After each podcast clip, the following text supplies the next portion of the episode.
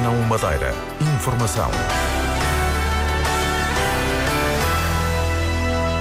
Chama-se Cima Funchal, a primeira equipa coordenada pela autarquia para acompanhar os sem-abrigo. A equipa surge no âmbito do Conselho Municipal de Saúde, que será apresentado na próxima semana. Miguel Albuquerque diz que o recuo do Governo da República na questão do aumento do imposto único de circulação se deve às eleições. 2 mil madeirenses já têm o cartão de voluntário. Estes e outros títulos em desenvolvimento na última edição do Diário Regional desta quarta-feira, 15 de novembro. O controle técnico é de Fábio Betancourt, a edição de Lília Mata.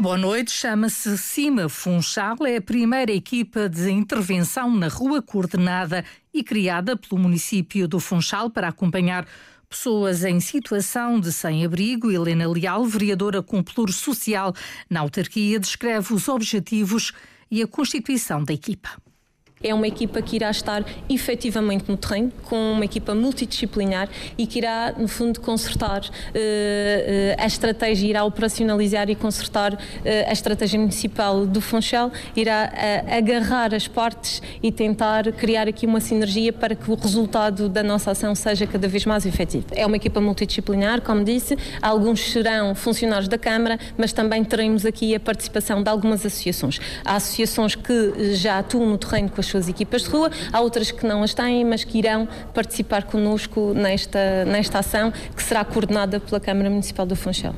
O CIMA Funchal vai fazer parte do Conselho Municipal de Saúde, que vai unir as diversas autoridades de saúde da região e será apresentado na próxima semana.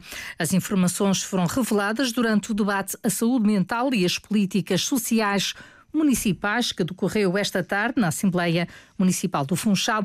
O diretor da Casa de Saúde São João de Deus foi um dos oradores. Eduardo Lemos dá conta das principais preocupações nesta área.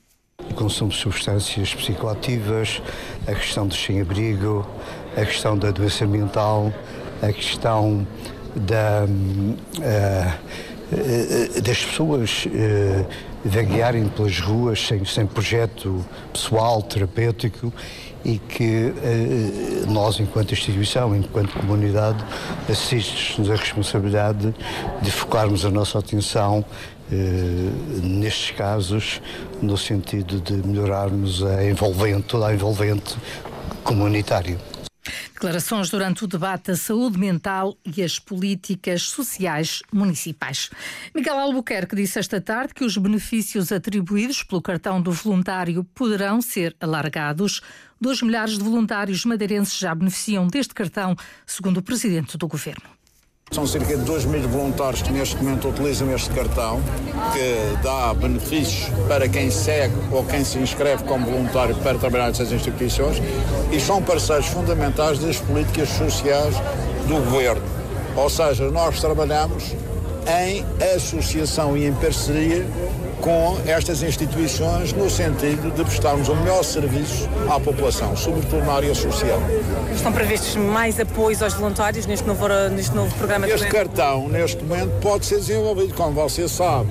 É um cartão que dá descontos nos transportes públicos, nos acessos, por exemplo, aos museus, mas, eh, e há outros benefícios, mas neste momento nós podemos com certeza e devemos fazer um esforço para alargar o conjunto de benefícios Miguel Albuquerque falava na abertura da vigésima edição da Feira das Vontades, que reúne durante três dias 75 associações no Jardim Municipal.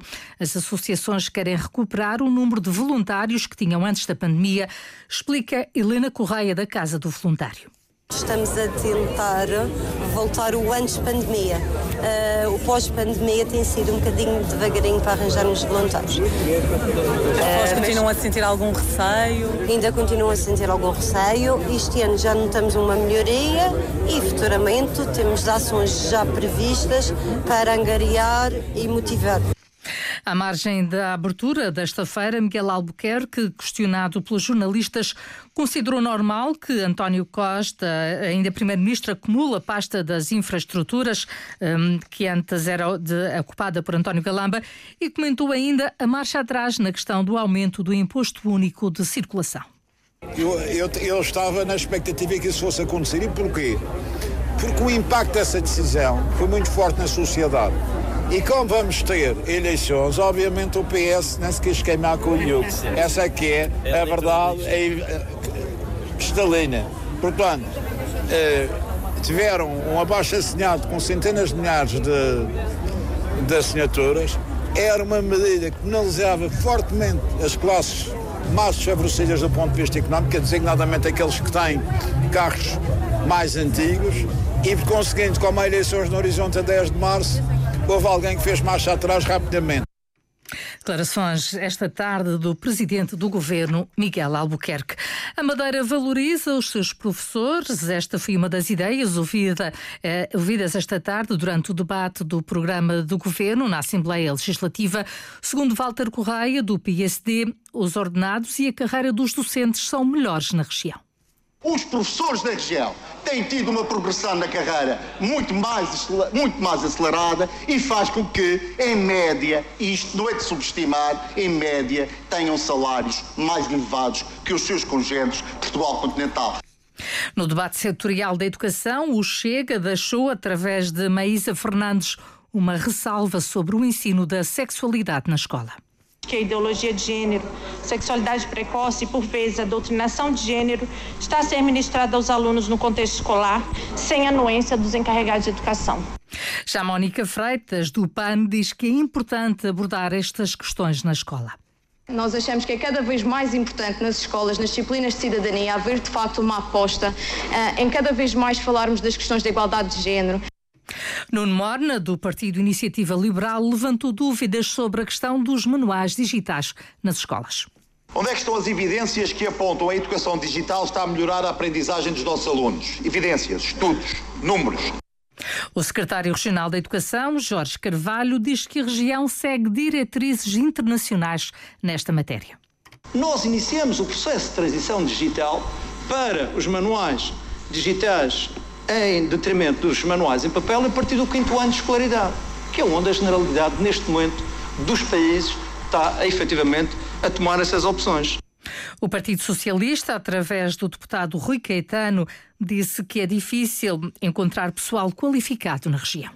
Um dos problemas estruturais tem a ver com a falta de quadros qualificados. Ao contactar as empresas, ao contactar os empresários, aquilo que muitos nos dizem que até uma das grandes dificuldades que têm no seu crescimento e até na sua internacionalização tem a ver com a falta de quadros qualificados.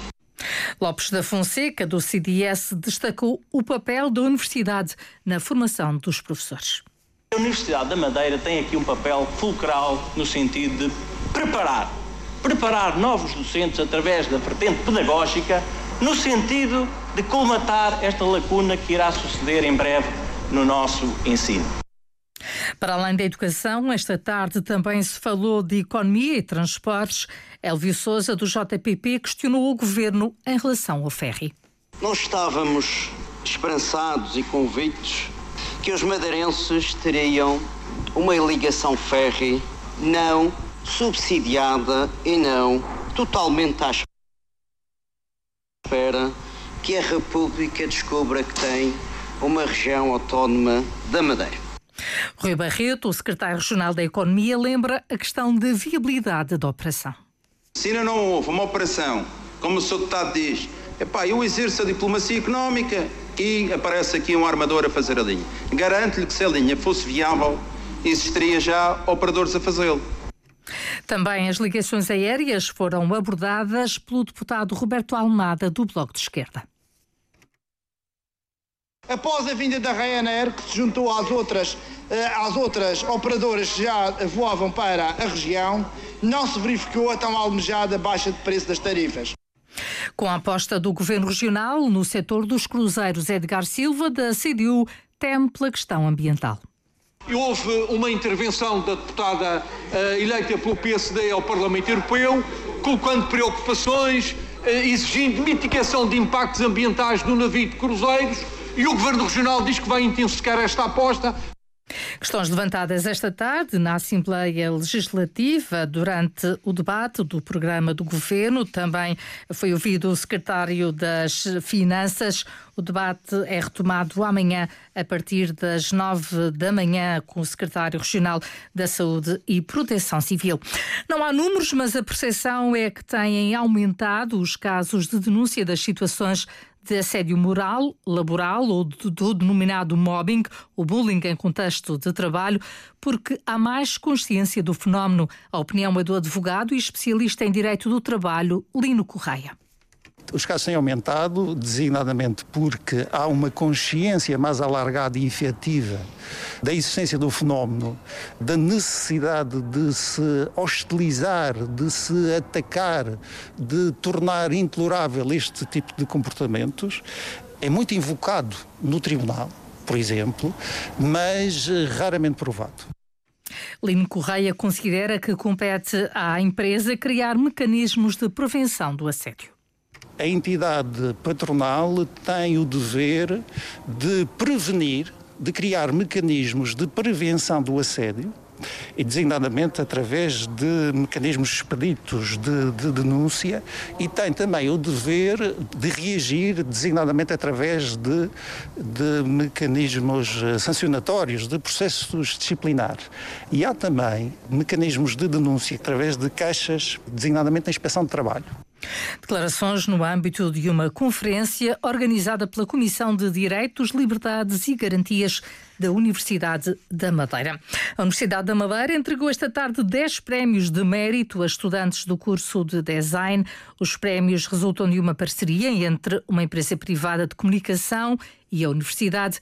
Humberto Drummond, responsável pela dupla DP, explica que a empresa vai garantir estágios em contexto de trabalho. Que nós fazemos é premiar eles ao longo do ano, incentivando, e no final do curso, o melhor uh, aluno uh, tem uh, um prémio de estar em contexto de trabalho na dupla DP, uh, usufruindo do vencimento, não é de graça, portanto, uh, usufruindo. É um ordenado uh, laboral, de ordenado, digamos, de ingressão nesta carreira, portanto, técnico, uh, um técnico superior, portanto, andará a rondar os mil euros, portanto, depois dos respectivos descontos, como é óbvio.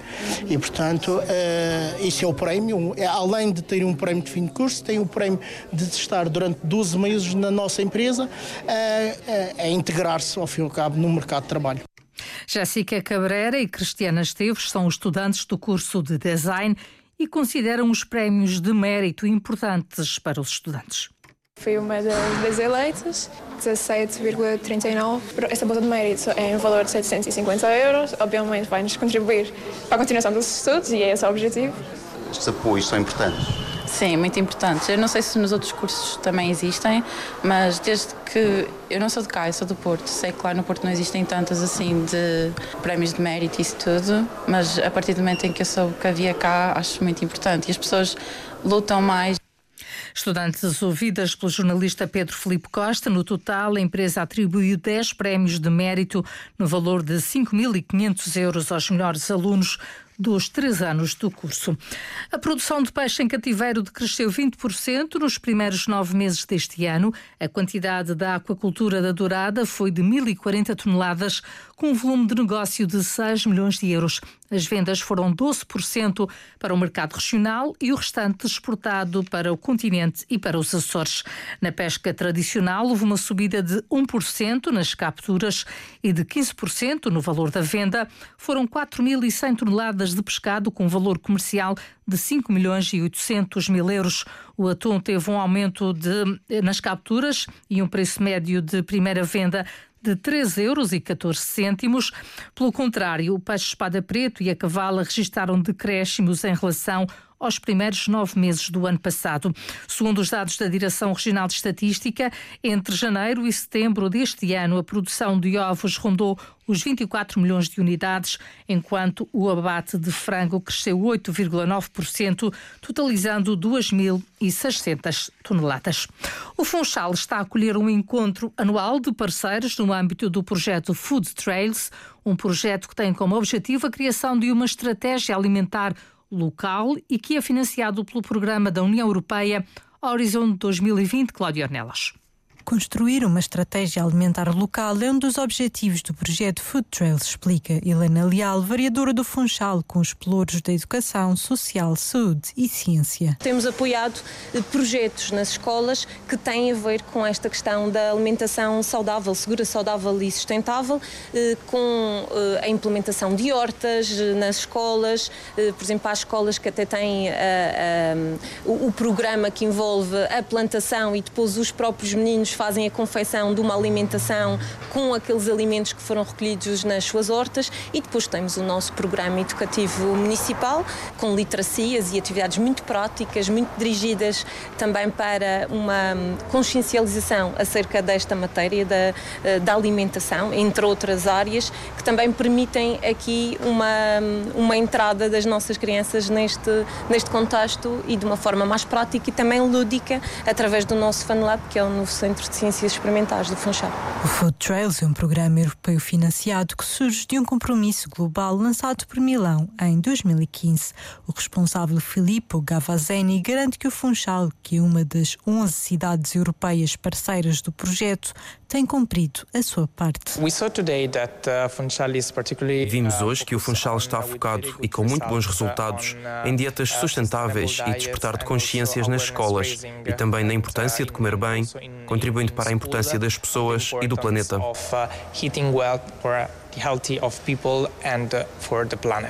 o Funchal está a acolher um encontro anual de parceiros no âmbito do projeto Food Trails.